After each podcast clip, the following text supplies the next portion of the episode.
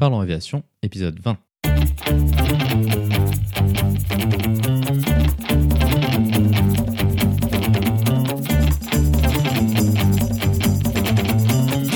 Parlons Aviation, le podcast où on parle de tout ce qui vole.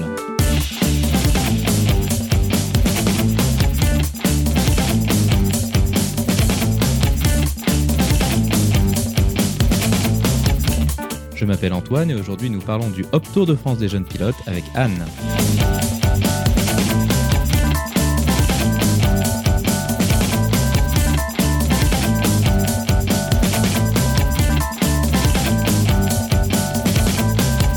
Nous parlerons aussi des actualités avec un incident grave survenu à bord d'un Airbus A330 de XL Airways. Nous proposerons également la vidéo de la semaine. Bienvenue à bord, j'espère que vous êtes confortablement installés. Parlons Aviation épisode 20 et prêt au départ.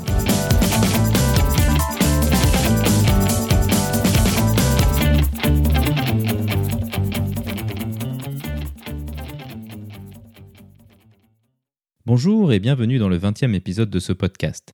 Cette semaine, nous allons discuter avec Anne d'un événement organisé tous les deux ans par la Fédération française aéronautique, le Tour de France des jeunes pilotes.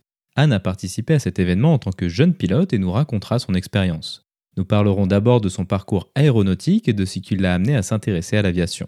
Ensuite, nous nous intéresserons aux critères et aux sélections permettant de participer à cet événement. Nous irons également en détail sur le fonctionnement de ce Tour de France ainsi que sur les diverses épreuves proposées tout au long de ces deux semaines. Comme d'habitude, vous trouverez plus d'informations sur les sujets évoqués pendant l'épisode dans la description. Vous la retrouverez à l'adresse www.parlonsaviation.com/20. Mais avant de discuter avec Anne, passons maintenant aux actualités.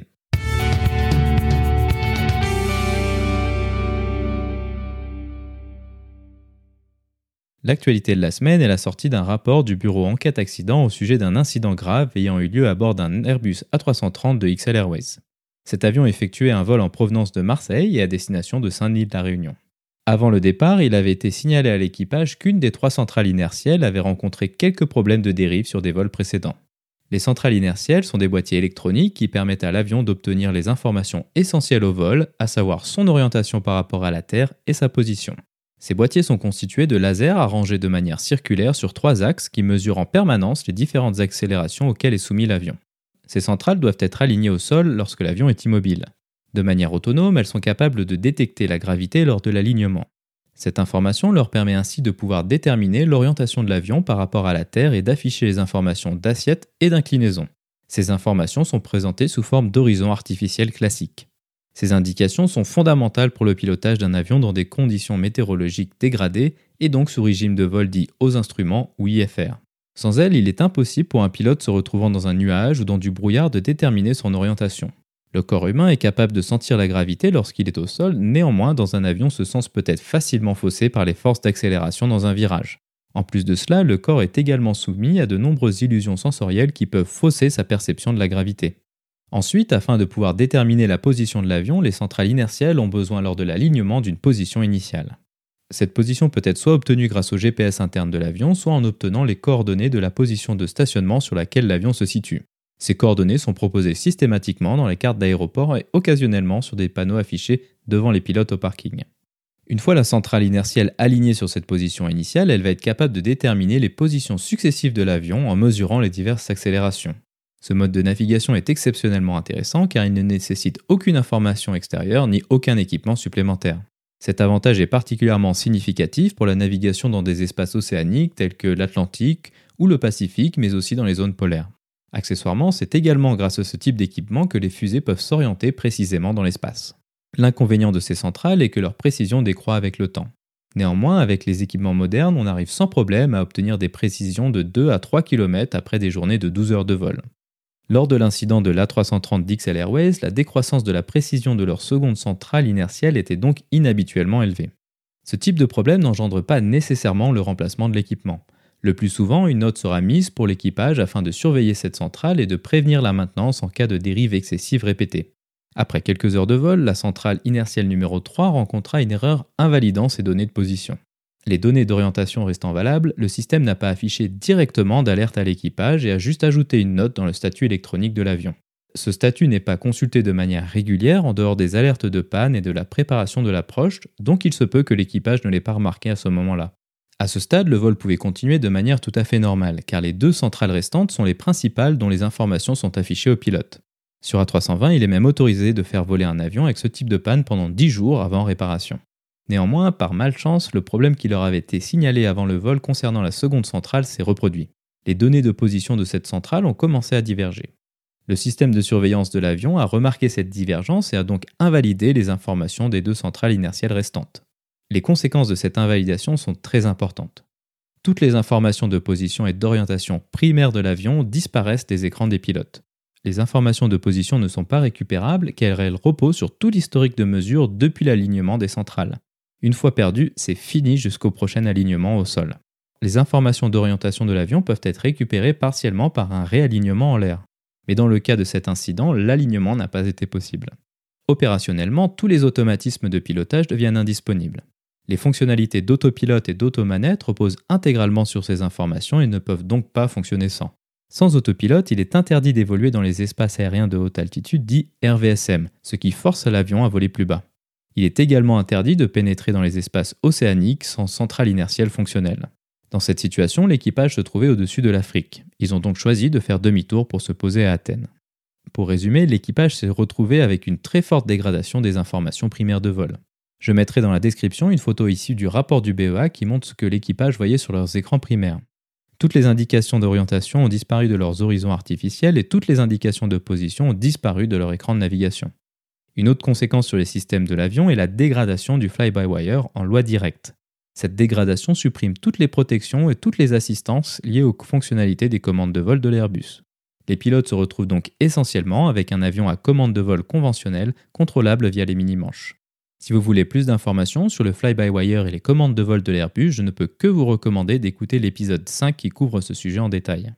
On peut se poser la question du GPS qui serait une solution de secours valable dans cette situation.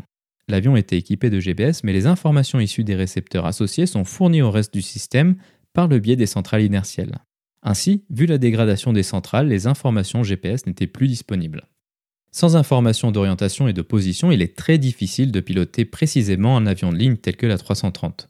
Pour compenser la perte de ces informations d'orientation, l'équipage avait à sa disposition un horizon artificiel de secours. Cet instrument est présent sur le tableau de bord à droite des instruments primaires du commandant de bord. L'inconvénient de cet instrument est qu'il est franchement petit avec une diagonale d'environ une dizaine de centimètres. Je mettrai dans la description une photo de cet instrument de secours. Pour compenser la perte des informations de position, l'équipage a pu utiliser les balises de radionavigation classiques. En effet, malgré la perte des centrales inertielles, les fonctionnalités de radionavigation restent disponibles. Le problème aujourd'hui est que ces informations ne suffisent plus pour naviguer car les couloirs aériens ne sont plus définis par des balises mais par des points GPS. Une fois retourné à l'intérieur de la couverture radar, il aura été également possible de demander des caps de la part des contrôleurs aériens. Finalement, l'avion a pu se poser sans problème supplémentaire à Athènes pour y être inspecté par les équipes de maintenance. Cet incident est intéressant car il nous permet de nous intéresser en détail au fonctionnement des systèmes de navigation des avions de ligne modernes. On peut remarquer le niveau de redondance assez exceptionnel pour ces avions avec trois centrales inertielles, deux récepteurs GPS ainsi que toute une série de récepteurs de radionavigation. Indépendamment de la dégradation significative des moyens de navigation, l'équipage a pu ramener l'avion à un aéroport. Vous trouverez dans la description de l'épisode le rapport d'incident complet proposé par le BEA.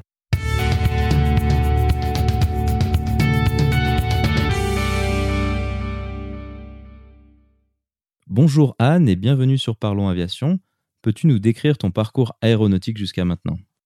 Bonjour, alors euh, donc je m'appelle Anne, euh, j'ai fait de l'aviation, enfin j'ai commencé à piloter à l'âge de 14 ans euh, quand je me suis rendue à, mon aéroclub à, à Ivrac et donc par la suite j'ai vraiment été épris par tout ce qui vole les, les commandes de mon Cessna 152 et donc à l'issue ben, j'en ai fait vraiment ma passion et tous les tous les mois, j'allais piloter à l'aéroclub d'Ivrac. Et euh, donc j'ai passé les différents brevets, que ce soit le brevet de base qui permet euh, de voler euh, un petit peu seul autour de l'aéroclub ou le PPL qui permet de voler partout en France. Et j'ai même passé ma qualification anglaise le FCL 055 qui me permet de, de voyager à travers l'Europe. Et c'est comme ça que que j'en suis aujourd'hui à, à faire le tour des jeunes pilotes. Donc maintenant, si on retourne un petit peu plus en arrière, plus jeune, qu'est-ce qui a éveillé ton intérêt pour l'aviation? Est-ce que c'est juste d'avoir été à un meeting aérien ou à l'aéroclub? Initialement, je voulais être pilote de drone. Et euh, parce que à la base, je jouais vraiment beaucoup aux jeux vidéo. Et euh, du coup, par la suite, j'ai voulu me renseigner en allant du coup dans un aéroclub euh, voir comment ça se passait. Et j'ai tout de suite délaissé les, les engins télé pilotés pour, pour les commandes d'un Cessna 152. À quel âge as-tu obtenu ton PPL et comment ça s'est déroulé ta formation? Alors j'ai obtenu mon PPL à 17 ans, donc qui est l'âge limite euh, bas pour avoir, euh, pour avoir ce brevet. Et pour ma formation, bah, j'ai commencé à 14 ans et j'ai essayé de faire tous les brevets euh, le plus tôt possible puisque j'étais vraiment passionnée. Maintenant, donc l'objet de cette interview, c'est le tour des jeunes pilotes organisé par HOP. Comment as-tu appris l'existence de ce tour? Alors, j'ai un ami qui est dans mon club et qui l'a fait il y a deux ans. Et euh, il a fait une petite présentation à mon aéroclub. Et euh, j'ai vraiment été euh, surprise et enchantée qu'un tel tour puisse exister. Et c'est pour ça que je me suis lancée dans le Hop Tour des jeunes pilotes 2018. Quel est le principe de cet événement? Comment ça se déroule de manière générale? Alors, c'est un tour aérien euh, de France organisé par la Fédération française de l'aéronautique euh, qui permet de relier sept villes en France. Donc là, on est parti de Chartres, on a été à Landivisio, euh, on est passé par Sainte, Bourges, Pau, Albi et enfin Aurillac. Et la mission principale, c'est de promouvoir l'aviation légère et sportive dans les aéroclubs, donc que ce soit par des amphicabines, euh, une communication avec les gens, ou euh, et c'est aussi un moyen de d'améliorer nos compétences de pilote, que ce soit pratique ou bien juste théorique. Donc pour pouvoir participer au Tour de France des jeunes pilotes, il y a des sélections. Quelles sont les conditions pour pouvoir y postuler et poser sa candidature? Alors, pour pouvoir participer au Tour aérien des jeunes pilotes, il faut être âgé d'au moins 18 ans et de maximum 25 ans. Et il faut aussi euh, avoir un titulaire du PPL et puis être vraiment motivé euh, pour faire ce tour. Donc il y a différentes étapes de sélection. À quoi ressemble la première phase de sélection qui s'appelle les présélections, si je ne dis pas de bêtises? C'est ça. Alors les présélections, c'est une épreuve en vol en fait, où on a euh, une navigation définie par notre instructeur à réaliser, donc entre différents points tournants. Et donc on doit suivre altitude, vitesse et cap. Et on a aussi une deuxième phase qui est une phase de mania, euh, durant laquelle on a euh, des virages et une montée à effectuer. Et euh, tout ça est enregistré par le logger et envoyé par la FFA qui, qui dépouille par la suite et nous donne, nous donne nos résultats. Comment est-ce que cette épreuve est notée? Sur quels critères est-ce que ça se base pour pouvoir avoir une sorte de note et puis ensuite déterminer la sélection ou pas? Alors, ben, on est noté pareil sur le respect de nos paramètres, donc vitesse, altitude et cap. On a un total de 100 points qui diminue au fur et à mesure euh, si on fait des erreurs, euh, des erreurs euh, de, bah, toujours de cap, de vitesse ou d'altitude. Et pareil pour la mania, il faut vraiment respecter, respecter tous les paramètres et pour pas perdre de points et avoir une note maximale. Maintenant, une fois que tu as passé cette présélection, quelle est l'étape suivante? Comment ça se déroule? Alors après les présélections, on est sélectionné pour euh, la sélection nationale qui a lieu à Paris. Pendant cette sélection nationale, on va plus être jugé sur notre capacité à communiquer, notre euh, notre log de nav, comment on rédige euh, un log qui est avant les navigations, donc comment on rentre les informations qu'on a suivant la météo, nos caps, pour les différents points tournants, etc. On est aussi noté sur une épreuve de groupe donc, euh, comment on gère avec les autres pilotes si on veut euh, exprimer, par exemple, mon thème à moi, c'était euh, comment on organiserait une journée des forums dans notre aéroclub. Donc, on doit bûcher sur un sujet comme ça. Et on a aussi une épreuve de théorie, donc de type PPL, qui est un QCM semblable à ce qu'on passe pendant notre examen PPL. Ok, très bien. Donc tu parlais d'une épreuve du log de nav. À quoi ça correspond? Est-ce que vous avez donc une navigation à fictive à préparer, puis ensuite on vous demande de faire un log de nav? Ça ressemble à ça à peu près? Exactement. En fait, on a une, on a une navigation fictive qui est présentée donc sur un diaporama quelques, enfin, une heure avant. donc, on doit prendre des notes, donc que ce soit la météo, les points tournants, les caps, et puis l'altitude qui est, qui est préconisée pour cette navigation. Et on doit tout restituer sur un petit papier. Le papier donc doit être assez propre. On doit aussi mettre toutes les informations et pas en oublier, tout ça dans un temps qui est, euh, qui est limité. Et euh, c'est un, vrai exercice. Vous étiez combien à passer les sélections le jour J et puis combien ont été sélectionnés à la fin? Il me semble qu'on était une bonne soixantaine aux sélections à Paris et euh, on a été 42 à être retenus. Une, une, fois que tu as appris que tu étais sélectionné pour le Tour de France des jeunes pilotes, quelles sont les étapes suivantes? Comment as-tu fait pour trouver des sponsors pour t'aider à payer tout ça? Et quelles étaient les difficultés d'essayer de intéresser des entreprises à l'aviation légère, par exemple? Euh, c'est vrai que le plus dur euh, après les sélections, ça a été la recherche de sponsors parce que c'est vrai que les entreprises ne sont pas forcément au courant de, de ce qu'est l'aviation légère et de pourquoi sponsoriser le Hop Tour. Pour ma part, j'ai envoyé des mails à, beaucoup d'entreprises en leur expliquant donc le projet, mon projet donc qui était de participer au Hop Tour, et en leur indiquant ce que ça pouvait leur apporter à eux directement.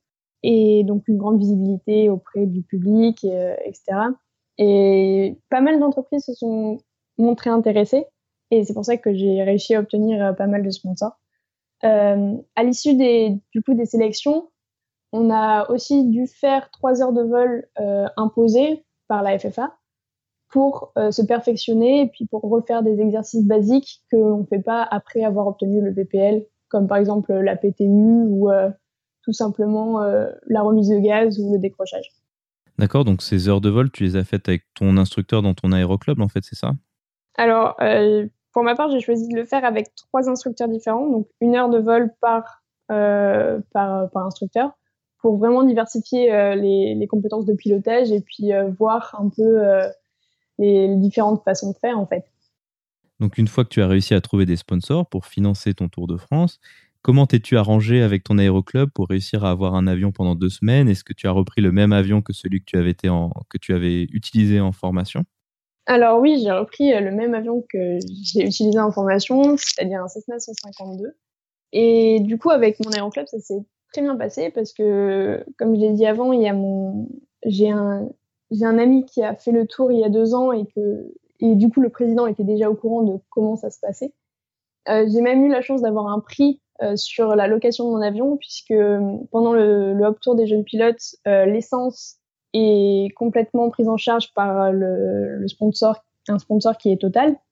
Ce qui fait que euh, l'heure de vol, j'ai pu avoir l'heure de vol à, à 50% de son prix initial, ce qui est vraiment un soulagement et une aide pour, pour participer au tour.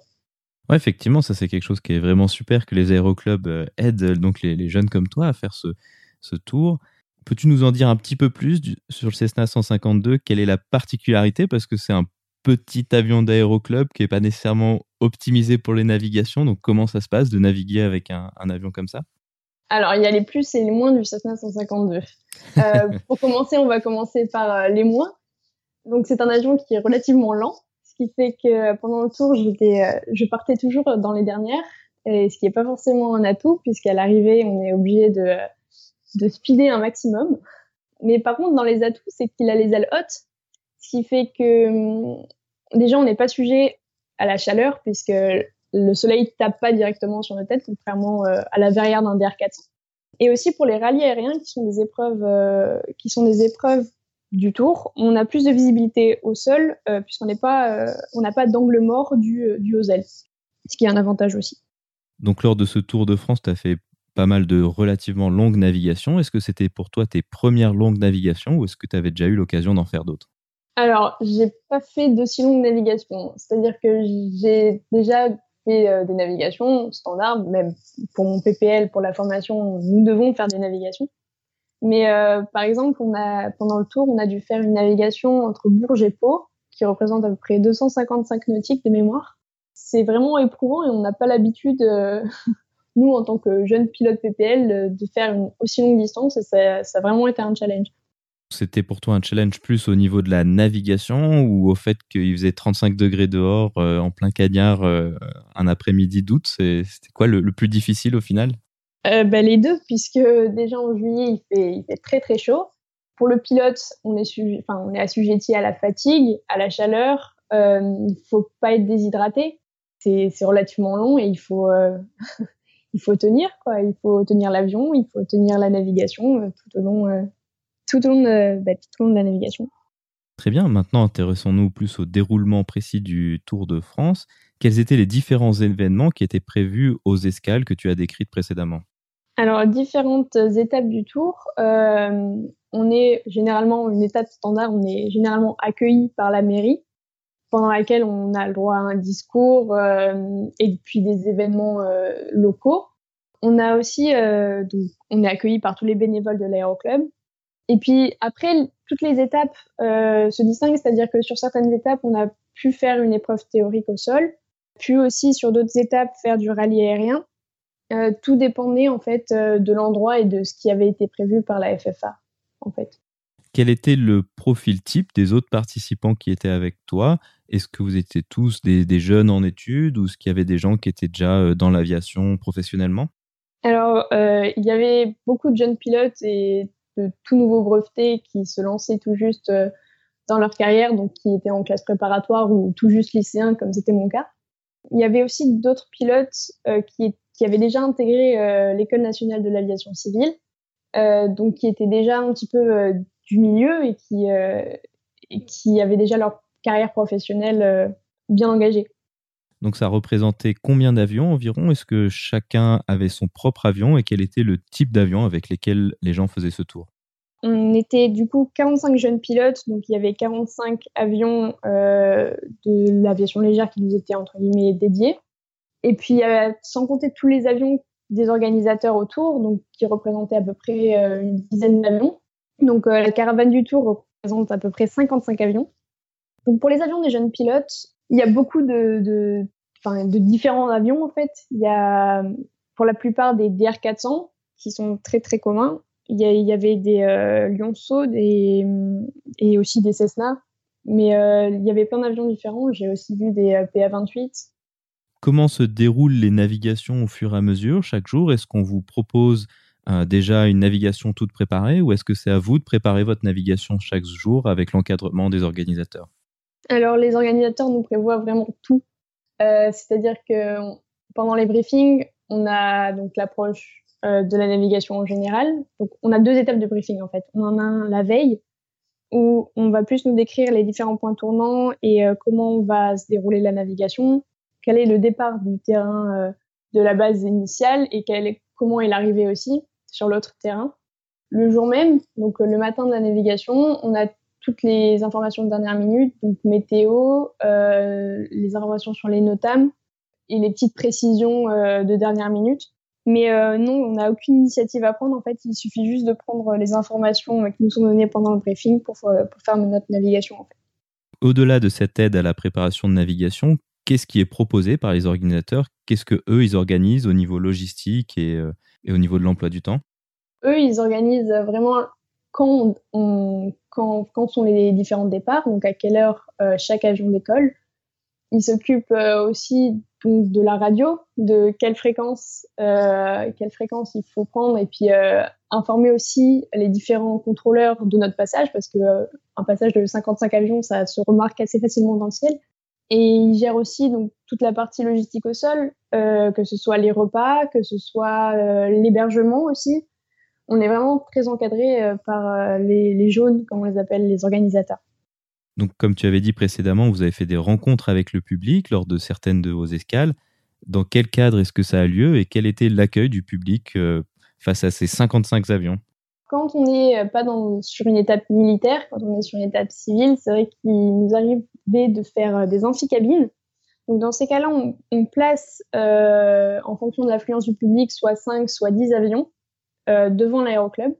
Et à tour de rôle, euh, trois par trois, en fait, on accueille euh, que ce soit un petit groupe de jeunes ou une petite famille pour visiter l'avion.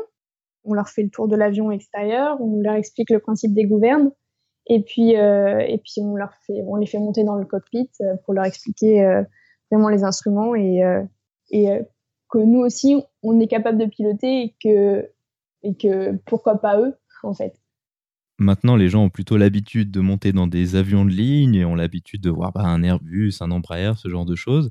Quelle est leur réaction face aux petits avions? Est-ce que tu voyais des gens qui étaient intéressés et qui avaient envie de se lancer dans un PPL ou quelque chose comme ça? Alors, on a eu euh, de tous les publics, on a eu euh, des gens qui étaient euh, extrêmement motivés, puis on a eu des passionnés qui s'y connaissaient déjà un petit peu en aéronautique. Et on a aussi eu des, des, enfants qui découvraient pour la première fois la cabine d'un petit avion. Euh, enfin, pour mon Cessna, par exemple, le manche, tout ça a été inconnu pour eux à la base. Et j'espère qu'on a fait naître euh, beaucoup de passion euh, chez ces enfants en particulier.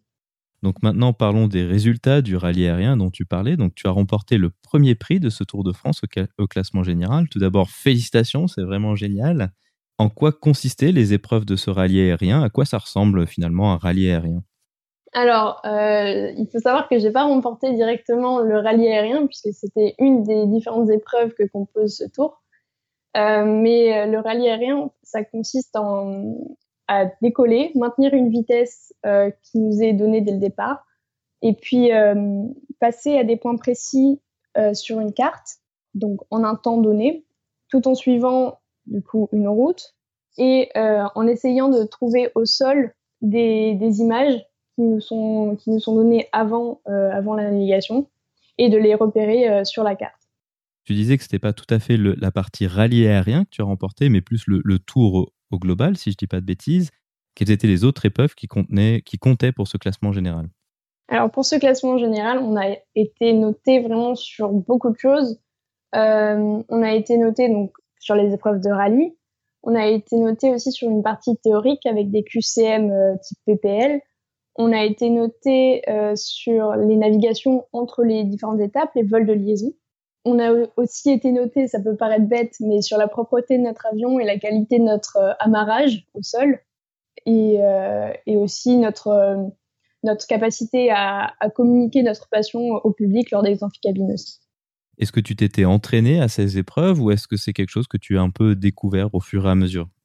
Alors absolument pas. Quand je suis arrivée, euh, déjà dans ma tête, c'était plus pour vivre une aventure humaine et puis enfin, c'était une expérience unique. Déjà, le fait d'être présélectionné et sélectionné pour euh, le Hop Tour, euh, c'était vraiment euh, génial. Mais non, je, je me suis pas du tout préparée et puis j'ai vécu ça ben, comme comme une touriste, un petit peu, j'ai envie de dire. Mais mais j'étais pas du tout préparée, non.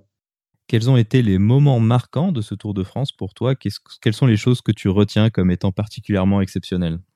Déjà, le fait que ce soit beaucoup de rencontres, le tour euh, des jeunes pilotes, euh, donc rencontres avec le public lors des amphicabines. On a aussi une rencontre avec euh, des passionnés euh, lors des différentes étapes qui, viennent nous apporter euh, vraiment beaucoup de connaissances et, leur expérience. Et c'est aussi des rencontres avec les autres bleus, donc les autres, les autres jeunes qui participent au tour aérien et euh, avec qui on peut échanger puisqu'on a une passion commune.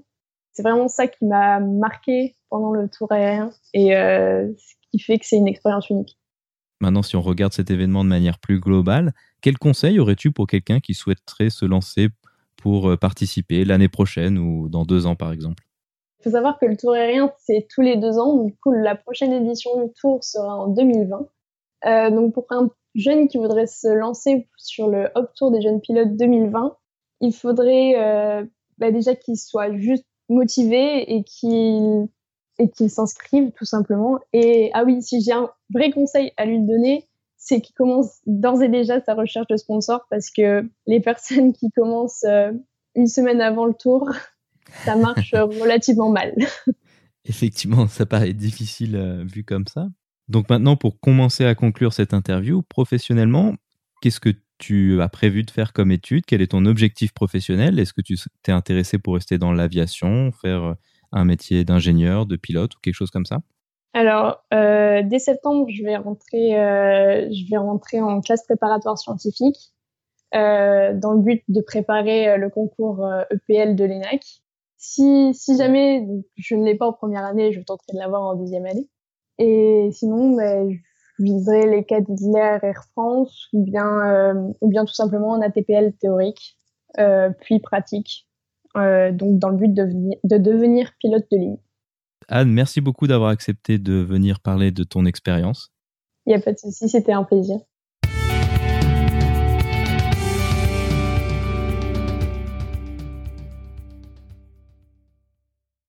La vidéo de la semaine est une vidéo proposée par la Fédération française aéronautique qui présente la première étape du Tour de France des jeunes pilotes. Cette première étape a eu lieu à Chartres. On y voit l'arrivée des participants avec leurs avions ainsi que la remise de leurs combinaisons de vol. Quelques profils de participants y sont également proposés. Cette vidéo fait partie d'une série qui présente en détail le déroulement de ces deux semaines. Vous trouverez un lien vers la vidéo dans la description.